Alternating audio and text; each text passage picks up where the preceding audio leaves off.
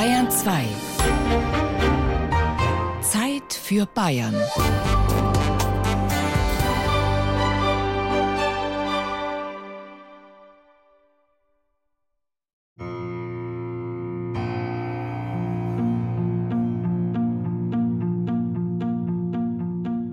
Schauen wir mal runter.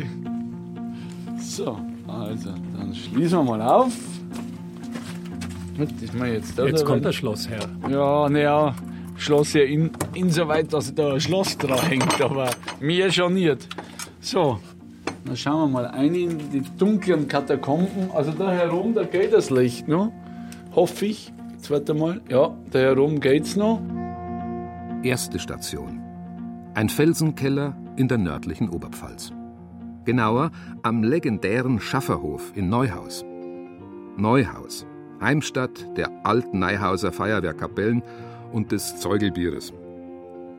Der Schafferhofbesitzer Reinhard Fütterer lässt das naturbelassene, gesunde Bier ebenso meisterlich gären, wie er es in seiner Freizeit ausschenkt, derweil er seinen Lebensunterhalt als Kaminkehrermeister bestreitet. Ja, der Granit ist einfach als Boden zugehauen und dann hat man einfach alte Ziegel eingelegt. Und äh, mit denen ist der Boden ausgekleidet. Von oben tropft es runter? Von oben tropft es runter. Das ist ein sehr feuchter Keller, ist eine Ausnahme. Alle anderen äh, Keller im Neuhaus sind trocken. Da tropft wahrscheinlich das Grundwasser oder was auch immer durch. Also wie gesagt, wir sind jetzt sieben Meter unter der Erdoberfläche. Sommer wie Winter ist da eigentlich schön kühl bzw. kalt. Nasen tropft schon. Nasen tropft auch, ja, das stimmt, das hört man.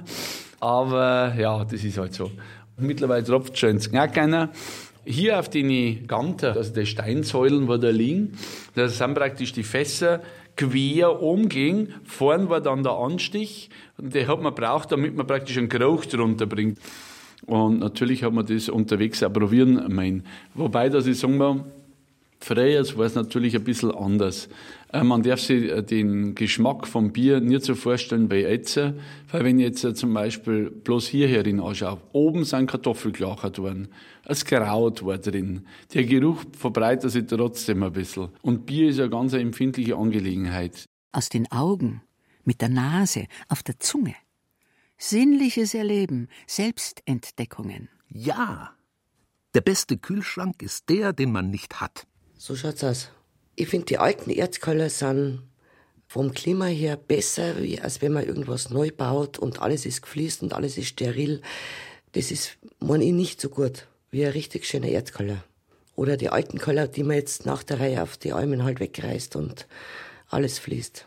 Im Sinne der EU-Norm? Ja, leider. Schade.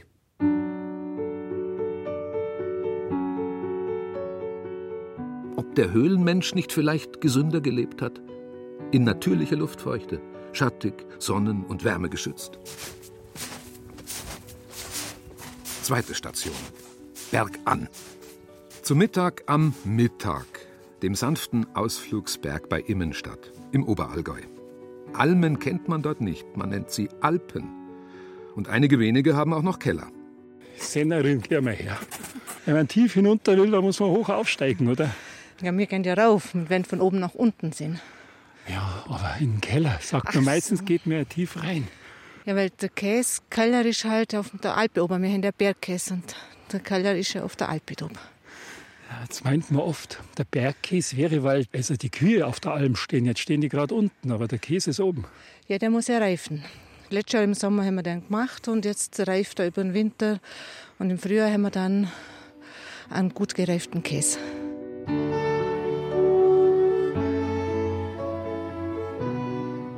Zur Oberbergalpe und den dort verborgenen köstlichen Kellerschätzen später mehr. Jetzt aber gleich einmal zur dritten Station. Ganz im Osten Bayerns, nördlich von Passau gelegen, auf halbem Weg nach Freyung. Auf und ab. Das Gefühl eines fortlaufenden Gipfelsturmes mit kurvigen Anläufen stellt sich ein. So anders, so schön ist Bayern. Auf zackigem Granitfelsen eine Burg mit 800-jähriger Geschichte, Schloss Fürsteneck, mittendrin eine überaus hübsche Barockkirche und weitläufig darunter ein gewaltiger, wenn auch nicht mehr funktionstüchtiger Eiskeller. dem Spukgeschichten angedichtet werden. Eine historische Gestalt. Eine Geschichte um ein schönes Weib. Afra. Der vor etwas über 300 Jahren der hier vor Ort letzte Hexenprozess gemacht wurde, auf das, so das strenge Dogma der Kirche, auch ihre Seele gerettet werde und nicht direkt zur Hölle fahre. Der Schlossherr selbst, ein Fachmann in Sachen Hopfen- und Braukunst, seit Jahren pensioniert, doch nach wie vor ein gefragter Mann unter den Bierbrauern und Hopfenbauern. Dr. Adrian Förster hält nicht viel vom Spuk und dessen Gruselklientel. Es gibt eben wirklich Personenkreise, die damit etwas anfangen können. Es ist ja ganz interessant, wenn Sie den Keller anschauen, dann können Sie ja hier durch gezielte Verhallungen, ja, können Sie ganz interessante akustische Effekte erzielen. Nicht? Also ich kann das nicht, das machen dann Profis oder Geisterjäger oder irgendwie. Äh Und außer Fledermäusen aber nichts gefunden. Solange Sie meine Fledermäuse in Ruhe lassen hier, ähm, dürfen die sich durchaus hier austoben. Also ich muss sagen, das gehört mit zum beeindruckendsten, was ich gesehen habe an Kellern. Also tatsächlich hier wurde richtig Bier umgesetzt. Ja, ja gut, ich meine, die Hälfte war ursprünglich hier mal eigentlich Eiskeller. Sehen also hier der Durchbruch, wenn wir weiter hintergehen, ist Eiskeller, dahinter ist Eiskeller. Also die Hälfte ungefähr war Eiskeller. Es war einmal und ist dennoch immer noch in der Erinnerung an früher. Das Früher wurde in den 70er Jahren technisch abgelöst. Bis dahin braute man noch im Schloss und belieferte Wirtschaften weit um mit Eisblöcken. Zu Zeiten, da der an diesem Ort letzte Erbe der Brauzunft das Einkellern noch lernen konnte. Als ein in den Granitfels reingehauener großer Keller, Naturkeller für die Lagerung von Eis, das hat man im Winter also immer in irgendeiner Form gewonnen und hat das dann in den Keller verbracht. Die eine Hälfte war Lagerung von Eis und die andere Hälfte vom Keller war dann ungefähr Gären und Lagern vom Bier. Zurück auf die 1875 erbaute Oberbergalpe zu Gudrun und Matthias Beck mit ihren Kellerschätzen. In der Käsekeller, da liegen sie vom letzten Sommer neu. Und da können wir dann probieren. ah, was ist das für eine Tür? Das ist noch eine Holztür. Ja, Holzriegel. Ja, darum gehen sie so zäh, weil wir haben da eine hohe Luftfeuchtigkeit, was wichtig ist für einen guten Käsekeller. Käsekeller ist alle dann vom Boden her offen und möglichst tief im Boden drin, dass du eine möglichst konstante Temperatur hast. Da haben wir eine hohe Luftfeuchtigkeit und jetzt geht natürlich das Holz auf und darum kennt die Holzriegel recht zäh. Und da liegen jetzt diese Prachtstücke. Ja, das schaut aus wie Leder. Ja, der ist schon recht dunkel. Halt, je älter der Käse wird, umso dunkler, umso dicker wird halt die Rinde vom Käse. Da kommt man kaum mit einem normalen Messer überhaupt durch. Gell? Nur durch die Rinde, da braucht man Käsemesser. Wie gerade. Oh, so sieht der Käsemesser aus. Da hat der Meißel eingebissen oder was? Genau. Ehrlich, normal dürfte keine Maus herin sein. Wie kommt die rein? Das weiß ich ehrlich gesagt auch nicht. Das hat jetzt äh, 98 gehabt, der Keller gebaut. Gell? Das erste Mal, die Mama hat gesagt, dass schon einmal eine Maus hinten war. Aber wie gesagt, ich war letztes Mal auch ganz verblüfft. Bin beim letzten Mal Cashmere raufgekommen und habe insgesamt drei Leib gehabt, wo sie ein Loch nicht gefräst sind. Mistviech. Ein Speck sollte man auslegen, damit es in die Falle geht. Mit dem Käse dürfte der Dieb kaum noch zu fangen sein. Also ist jetzt ein Keller, wo halt die Rotkultur quasi jetzt auch vorherrscht, in der Luft und überall. Du könntest jetzt in dem Keller keinen Weißlacker oder so lagern. Das geht in eine andere Richtung, also da, da jetzt nichts wäre. In andere Richtung. Ich schlage vor Wein. Das unterfränkische Sommerhausen. Barock in so sehr vielem. Scheinheilig bestenfalls frei nach Luther. Weltoffen lebenslustig, gewölbt. Zwischen all diesen Attributen der auch lukrativen Sinnlichkeit einer, der als Wein- und Essigproduzent, als Feinschmecker und Menschenfreund das Motto exklamiert, das Leben ist zu kurz, als dass man von schlechtem Wein kosten sollte. Ernst Gebhardt vor einem alten Gemälde auf halbem Weg zum Keller. Das Gebäude ist über 300 Jahre alt Hier war mal ein wunderschöner Bacchus, der aber leider im Rahmen des Umbaus etwas durch Wasser gelitten hat. Ich sage immer, das ist unser Sumo-Ringer, der vergeblich versucht, die Trauben auszupressen. Mit jedem Schritt herunter, und man merkt es auch in der Akustik, es wird gedämpfter und gedämpfter, nimmt die Nase neue Sinne auf. Ja, unbedingt. So ein Weinkeller nimmt im Laufe seines Lebens schon viele Gerüche auf, das ist ganz klar. Und es wird kühler. Wir haben hier eine Temperatur von 10 Grad plus. Und zwar fast über das ganze Jahr. Das ist ein richtig schöner Gewölbekeller.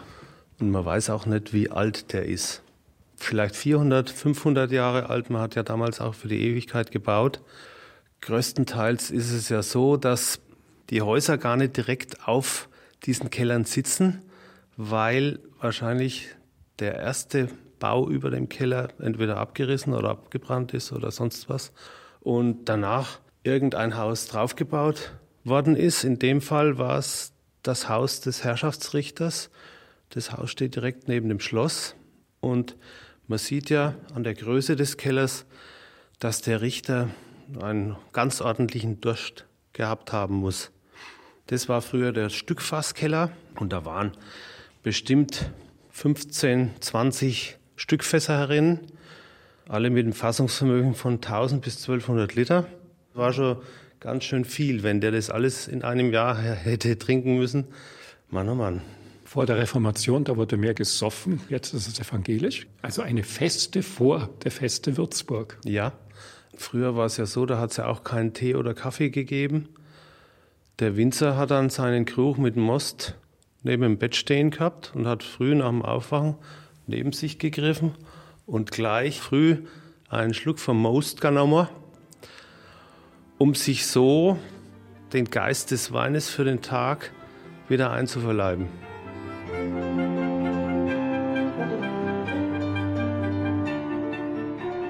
Jahrgangsweine.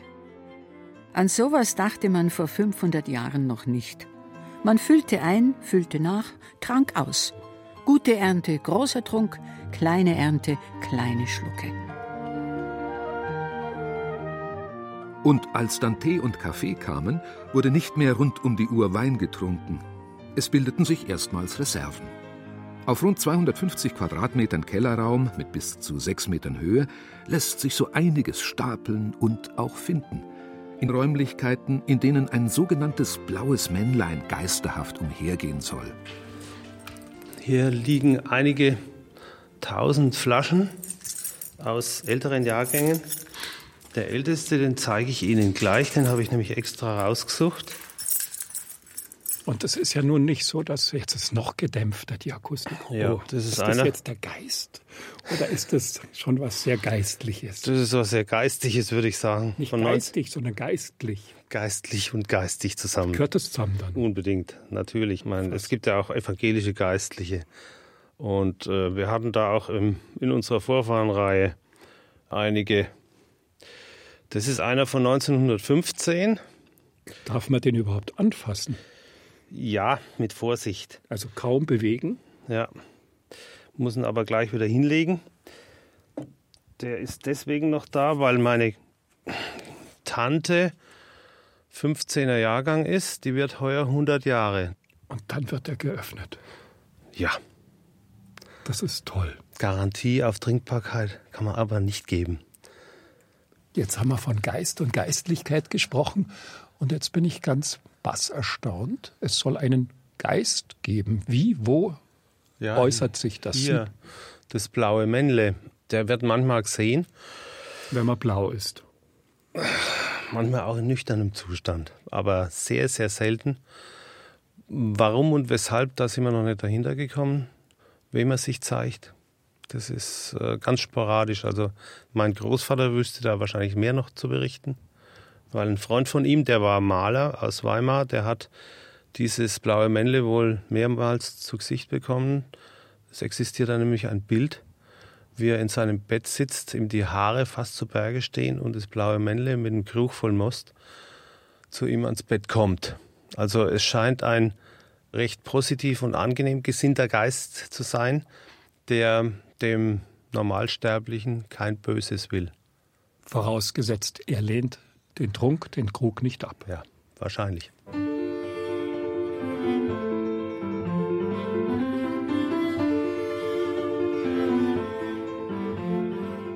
In der Nähe Ulms auf bayerischer Seite gibt es einen niedergelassenen Arzt, der sich und seiner Familie vor Jahrzehnten ein nicht nur schönes, sondern auch merkwürdig unterkellertes Anwesen kaufte. Ein Keller, ein Zusatzkeller als Zeugnis der Zeit, geplant und verwirklicht drei Monate nach dem Mauerbau 1961. Dr. Hayo Meissner. Ich habe nach dem Tode des Vorgängers das Anwesen hier 1982 gekauft und erstaunlicherweise war ein kleiner Bunker im Haus. Und hier sehe ich ja schon drei, vier Kellerräume. Jetzt kommt der fünfte Keller. Was ist denn das? Das ist hier ein kleines Kaminzimmerchen, wo man Reisen vorbereitet und eine Bücherwand hat. Und früher haben wir auch hier ein äh, bisschen gefeiert. Ist ja ohne Ende. Jetzt kommt hier ein Ziegelbau. Ja, Oder hier ist der Weinablageplatz und da sehen Sie diese Ziegelwand. Dahinter kommt erstmal ein Meter Erde nochmal, bevor der Bunker kommt. Das geht hier wirklich zickzack irgendwie. Jetzt kommen wir hier und in der Dämpfung, man hört auch einen akustischen Unterschied. Alles weiß und oh, da ist eine Schiffstür, quasi eine feuerdichte ja, eine sehr ähm, feste Stahltür, die da noch ist, die wir nicht weggemacht haben, weil sie ja ihren Zweck erfüllt. Man kann sie öffnen und schließen. Jetzt mache ich mal die Tür ja. auf. Ja. So. Oh, riecht nach Fichtennadel. Ein Bett, also es ist ein Bunker mit einem Bett, mit einer ja. Ruheliege. Wir wussten nicht, was wir mit dem Bunker machen sollten. Da ist uns nichts Dümmeres eingefallen, als eine Sauna reinzubauen und Wasser reinzulegen, Heizung reinzulegen. Und das ist jetzt unser Sauna- und Ruheraum. Und hier ist noch ein hervorragend funktionierender Abluft übers Dach nach oben. Kann man einschalten? Funktioniert der? Ja. Und warum übers Dach? Damit die Russen, wenn sie dann gekommen wären, nicht wissen, wo der Bunker Luft ist. Jawohl. Das war hier der Fluchtgang hier diese Eisentür rechts. Da konnte man durch eine Betonröhre nach oben steigen und flüchten. Die Fluchtröhre aus dem Keller muss nicht mehr benutzt werden. Es geht iller aufwärts und noch einmal mitten hinein ins Allgäu. Immer kellerwärts? Kellerwärts, Käswärts, Kemptenwärts. Zu Thomas Breckle, dem wahrscheinlich leidenschaftlichsten Käsekenner zwischen den Pyrenäen und Pyramiden, zwischen Sardinien und Sizilien und unzähligen Alpen und Almen von Sarajevo bis Nizza. Thomas Breckle, der Profisportler und Skilangläufer? Nationalmannschaft 90er Jahre? Ja, der. Hat mit dem Leistungssport aufgehört und nicht davon lassen können, sich die Lunge weiter aus der Seele zu blasen ist von den Skiern auf Mountainbiking umgestiegen und hat dabei eine Berufung erfahren, einen Beruf gefunden. Mit seinem Bergradl erklomm er täglich zwei, drei Berge, probierte an allen Alpen und Almen, an allen Sennereien Käse und stellte fest, dass er einen untrügerischen Riecher für spätere Qualitätskäse hatte und darauf setzen konnte wie andere auf Aktien. Thomas Breckle, narrisch, Käse narrisch. Ich habe das Geschäft zusammen mit Martin Rössle das ist ein Oberbayer, der hat sich hier mit eingeklinkt im Allgäu. Und dann der Reinhold Jutz und der Niklas Ernst, die machen hier mit Lager und die sind auch mit unterwegs beim Käsesucher, Käsefinder, was auch wahnsinnig wichtig ist, weil du musst dir das vorstellen, du probierst einen Käse mit einem Monat alt, mit eineinhalb Monat. Wenn die den machen quasi, dann probierst du den und dann musst du entscheiden, wird aus dem was, wird aus dem nichts. Und das ist natürlich aus so einem, aus einem sechs Wochen alter Käse, der hat natürlich noch keinen Geschmack, der hat so ganz feine Nuancen. Und da brauche ich ein paar Leute, die mir da rechts und links neben stehen und das auch bestätigen oder nicht bestätigen. Langzeitinvestition, Langzeitlagerung, Großraumlagerung. Aber wo? Aktien auf die Bank und guten Käse auf die Regale in den Keller. Die ältesten sind jetzt vier Jahre, die sind da vorne. Im Schnitt sind sie so um zwei, zweieinhalb bis drei Jahre hier, die ältesten. Wir verkaufen auch stellerweise mit 15, 18 Monaten Arbeit davor, so gut wie nichts. Wir leben ja vom Reifen. Wir wollen ja keinen zwei, drei Monate alten Käse verkaufen, sondern wir leben ja von dem, was uns der Keller zur Verfügung stellt. Man kann sagen, eine Börse, Aktienmarkt. Eingeliefert 100.000 Euro, nach drei Jahren 500.000. genau. Nein, nein, so lukrativ ist das nicht. Aber Spaß macht's. Dass diese Bank, der alte Stiftskeller des Klosters Kempten, vor der Pleite gerettet, also nicht zugeschüttet wurde, ist dem findig-fröhlichen Unternehmergeist seines neuen Investors Thomas Breckle zu verdanken. Ja, mei. Weil die Leute ringsherum immer gefragt haben, sag mal, wieso schmeckt neuer Käse so anders wie alle anderen? Hat, der hat eine Würze, der hat eine Fruchtigkeit und dann gesagt, ja mei, das ja mei ist halt immer wieder gefallen. Ja mei, wieso schmeckt er anders, weil er anders produziert wird. Und immer wieder dieses bayerische Wort ja mei. Und dann haben wir gesagt, das ist es. Und weil du ja mei alleine nicht stehen lassen darfst, das ist ja ein bayerisches Gebrauchswort, haben wir halt Leibspeis angefügt. Also Leib von der Leibware mit AI. Mit Leib und Seel. Das eine ist der Laden, das andere aber das Allerheiligste, das man gesehen, gerochen, gefühlt, gelebt, geschmeckt haben sollte, um zu wissen, dass bei der nächsten Hausplanung eben nicht nur ein Fahrrad, Party, Hobby, Heizungskeller, sondern unbedingt auch ein naturbelassenes Speisekammerkellerchen Berücksichtigung finden muss. Wir leben natürlich von der Feuchtigkeit hier, gell? Jetzt haben wir hier 30 Meter reingelaufen. Ja, der Keller ist gute 120 Meter im Hang drin und gute 10 Meter Erde drüber. Und jetzt, jetzt, jetzt kommt die Geschmacksexplosion, die erste. Die Nase sagt, ja, hier sind wir richtig. Ich riech, ich riech. Ja, das sind Emmentaler, das sind Ur-Emmentaler. Also der, das ist vielleicht 90 oder so, aber da, die da, die Großen, die haben schon, da sind wir schon bei gute 100. Manche haben 103, 4. Aber die brauchen die Masse zum Gären. Der Käse lebt natürlich von dieser Luftmenge. Heutzutage wird ja viel zu viel Käse in viel zu kleine Räume packt. Und dann entsteht das Ammoniak und das hast du halt hier nie. Und du hast immer diesen Ausgleich. Und wenn du das jetzt hier so fühlst, äh, du würdest nie glauben, dass es hier fast 100% Luftfeuchtigkeit hat. Aber bei 10 Grad sind natürlich 100% was anderes wie bei 15 Grad. Bei 15 Grad regnet es hier runter.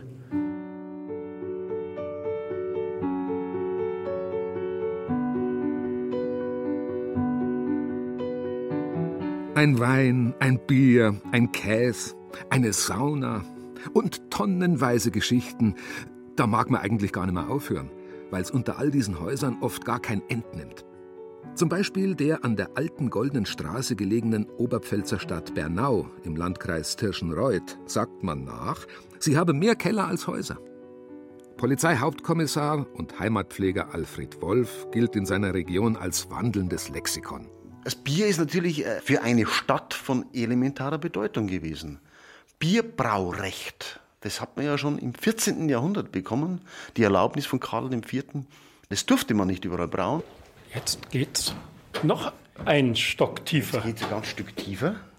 Und vom Holz zu Stein. Dann sieht man eigentlich, was die Leute, wenn man sich das vorstellt, früher geleistet haben, aus dem Stein diese Räumlichkeiten rauszuhauen. Es war ja ein unheimlicher Aufwand, ja, ja eine unheimliche Arbeit.